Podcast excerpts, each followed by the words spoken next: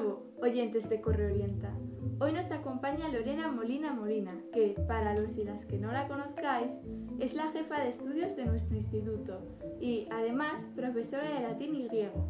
Y está aquí para hablarnos un poco sobre el bachiller de humanidades y el por qué deberíamos plantearlo en nuestro futuro. Buenos días, Lorena. ¿Qué tal te encuentras? Me encuentro muy bien, Abril, muy, muy contenta de estar aquí contigo y agradecida de que me hayas invitado a esta entrevista para poder hablaros del Bachiller de Humanidades. El placer es nuestro. Eh, soy Abril Fernández de Arquer y hoy te estaré entrevistando sobre el Bachillerato de Humanidades. Comenzamos con las preguntas. ¿Es fácil o difícil respecto a los demás bachilleres? Bueno, pues esta pregunta en realidad, eh, yo creo que ningún bachiller es más, más fácil o más difícil que otros. Depende mucho de, del alumno, de las capacidades del alumno, del interés, de los intereses que tenga el alumno. Mm. ¿Eh? ¿Resulta muy teórico o es más bien práctico? A ver, aquí eh, en el bachillerato de humanidades se da teoría, pero por ejemplo en las asignaturas de latín y griego, que son la base del bachiller de humanidades, eh, la teoría es la justa para es, es la, la, básica que se necesita para seguir avanzando, para avanzar en, en el estudio de los textos. O sea, es, son dos asignaturas muy prácticas. Y luego eh, también hay mm, también hay cultura, o sea, se conjuga teoría práctica y una base cultural de temas de, bueno, pues por ejemplo, vida cotidiana, cómo vivían en Grecia, como vivían en Roma, y luego también es, mm, es muy práctica eh, a la hora de, de, por ejemplo, quiero decir, aunque parezca que el latín y el griego sea algo alejado, que no tiene nada que ver con, con, con la actualidad, eh, nosotros hacemos muchas actividades de buscar repercusiones del mundo clásico en, bueno, pues en el mundo actual, en la tele, en la publicidad, en la música, en... es que está, el mundo clásico está, hoy en día está muy presente. Entonces son, bueno, no es tanto tostón, sino muy, más bien práctico. ¿Y humanidades eh, resulta flexible? Es decir, ¿tiene muchas asignaturas optativas? Bueno, las, las asignaturas optativas son las que establece el currículum eh, el, de la, el currículum de la ley actual, a la LOMCE. Y también eh, por centro hay ciertas asignaturas eh, optativas. Eh, en realidad, mm, las direcciones de los centros se tienen que, tienen que velar porque cada alumno que escoja una, una asignatura se le oferte. Lo que pasa es que aquí en el instituto de nuestro instituto de la corredoria, bueno, todos sois, todos sois perfectamente conscientes de, de los problemas de espacio que hemos tenido, sobre todo este año con, con el coronavirus y, y demás. Mm, ¿Cuáles serían algunas de estas asignaturas? Vale, mm, las asignaturas troncales. A ver, antes que nada, yo quiero diferenciar en que una cosa es el bachiller de humanidades y otra cosa es el bachiller de sociales. Luego, mm, estos dos tienen asignaturas comunes, que son, por ejemplo, la lengua, la filosofía y la educación física. Y luego la primera lengua, que puede ser francés o, inglés. Y después, el bachillerato de humanidades es griego y latín, más luego eh, una troncal de opción, que sería literatura universal o historia del mundo contemporáneo, a elegir una de las dos. Y luego ya estarían las optativas específicas y de libre configuración, que son TIC, cultura científica, eh, un, un, una segunda lengua extranjera, por ejemplo el francés o el inglés, y ya otra, ya se darían otra materia, eh, otras materias a elegir entre lengua, entre asturiano, religión, protocolo, proyecto de investigación. Esto en primero, en primero de bachiller. Luego en segundo de bachiller, bueno, segundo de bachiller tiene, tiene otras. Segundo de bachiller, eh, las troncales son historia, lengua castellana y literatura. Estas son comunes para, para humanidades y sociales. Y luego, eh, humanidades tiene latín y sociales tiene matemáticas. y ambas tienen o francés o inglés como primera lengua. Y ya en cuanto a las troncales de opción, eh, aquí eh, realmente eh, hay, hay que elegir entre dos. Se da a elegir entre economía e historia del arte y geografía y griego. ¿Vale? Y bueno, ya luego estarían las, las, específicas, las específicas obligatorias. Filosofía sería una de ellas es, bueno, es la específica obligatoria de ambas modalidades y luego ya eh, otras de libre configuración, como por ejemplo historia de la música y danza, TIC, psicología, etc. Entonces se, aprende, se aprenden bastantes idiomas, ¿no? Sí, eh, en el bachiller de humanidades se aprende, los idiomas que se dan son el latín y el griego y además la segunda lengua. Y es muy importante porque el latín y el griego Mm, son lenguas que, que, se declinan, entonces te dan la base para aprender otras lenguas.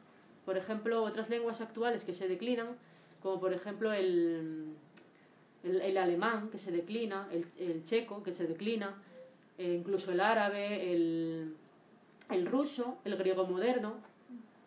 Y bueno, eh, te abre las puertas eh, porque en griego, en griego se dan rudimentos básicos del griego moderno que es una lengua que se estudia en la Universidad de Oviedo. Y es una lengua minoritaria. Eh, es muy importante estudiar una lengua minoritaria porque para muchas carreras eh, y muchos trabajos te lo te piden. Por ejemplo, para trabajar en, en la Unión Europea, en el Parlamento Europeo, te piden, creo recordar, el inglés y una lengua minoritaria. Sabiendo griego moderno, pues tienes muchas eh, posibilidades de que te acepten en un trabajo allí. Y, y, bueno, el griego moderno es muy fácil de aprender habiendo estudiado griego antiguo. Y al cursar humanidades, ¿hace falta tener muy claros los conocimientos básicos impartidos en la ESO o puedes ir un poco regular y remontar?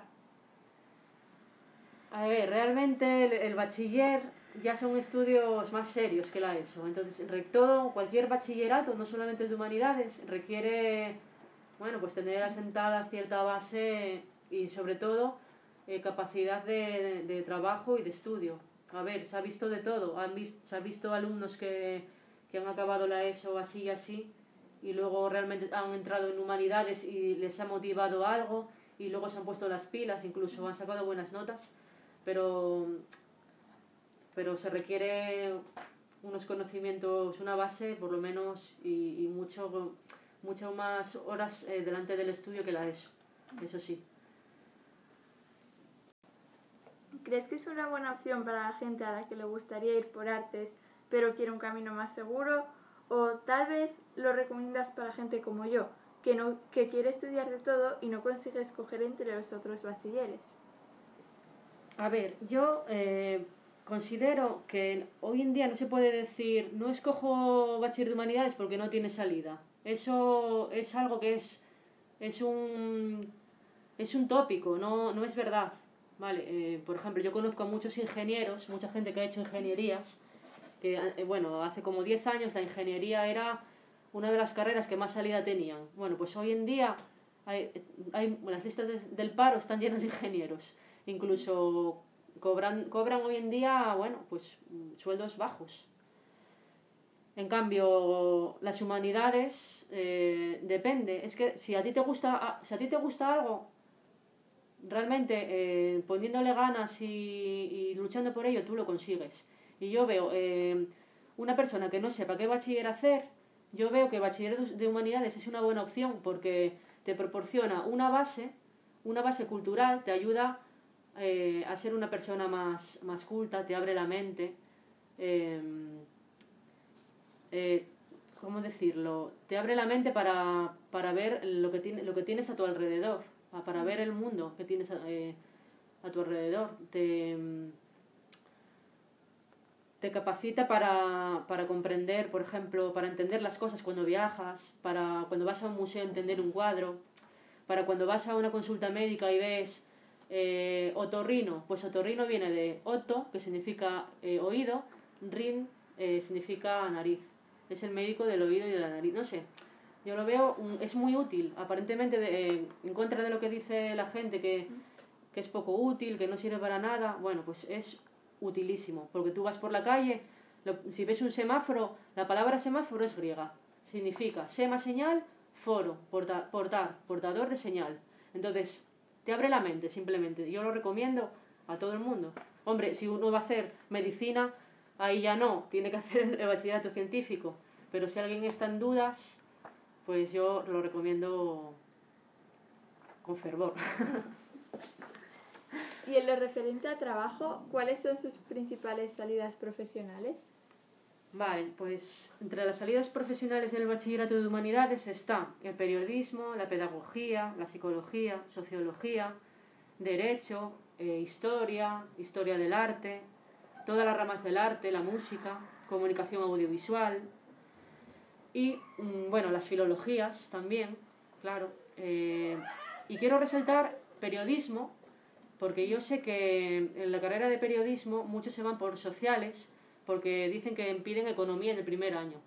Y yo tengo comprobado por antiguos alumnos míos que hicieron periodismo que los niveles que exigen, vamos, que sin haber cursado economía en bachillerato se, eh, se, puede, se puede acceder fácilmente a, a, esos estudios de periodismo porque no exige nivel apenas, vamos, empezarán casi desde cero, economía. En cambio, un periodista necesita, ¿qué es lo que necesita un periodista? Eh, eh, necesita la base que proporciona el bachiller de humanidades, porque el instrumento fundamental de un periodista es escribir, y eso te lo va a dar eh, aprender latín, aprender griego, aprender cómo es tu lenguaje, ¿vale? Y bueno, pues eso, tiene muchas salidas, aparentemente de lo contrario, ¿no? Lo que piensa la gente, pero tiene, tiene salidas.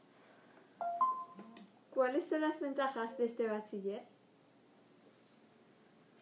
Las ventajas de este bachiller, creo que ya lo dije antes, es un bachillerato que, te, abre, te abre la mente, te proporciona, te proporciona otros horizontes, te ayuda a, a salir al mundo, a comprender las cosas, a comprender eh, dónde estás, en qué, a comprender muchas cosas de la vida, por ejemplo, el, sistema político que tenemos, em, no sé, mm, es la base, es, una base fundamental que te ayuda a ser una persona más culta, eh, te ayuda a aprender del pasado, eh, a tomar ejemplos del pasado, que mm, realmente no hay nada escrito, todo, todo ha sido dicho ya y, todo está en los clásicos antiguos.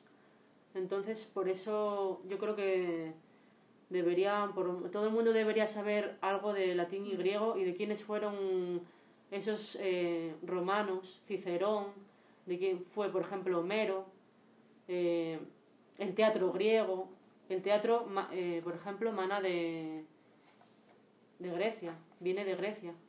Entonces son tantísimas cosas que, que es muy difícil poder expresarlo todo, pero es una base cultural que, que no te la va a dar otros estudios.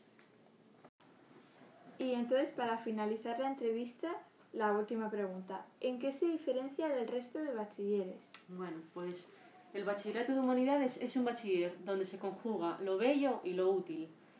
Y se diferencia en que los alumnos están encantados. Eh, solemos tener yo, mis alumnos siempre han sido alumnos muy buenos ¿eh? y, y, luego los profesores eh, también estamos encantados y nosotros eh, somos gente muy apasionada de lo nuestro y intentamos transmitir todo lo que sabemos con mucha pasión y así me lo transmitió a mí mi profesora, que era Esther del Arroz, y a ella se lo transmitió su, su profesor. Entonces así mm, generación tras generación intentamos transmitir con pasión eh, lo que nos gusta, que es el amor por la antigüedad y, y por las, estas lenguas antiguas que, que están más vivas de lo que cree la gente. Pues eso es todo por hoy. Infinitas gracias por tu compañía, por tu compañía y tu aportación a nuestro podcast.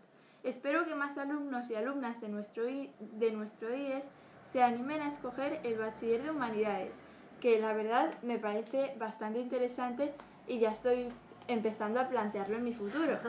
Hasta el próximo día. Muchas gracias, Abril. Y bueno, yo quiero finalizar con tu nombre es muy bonito, diciendo que tu nombre es muy bonito. ¿Y sabías que tu nombre, Abril, viene del latín?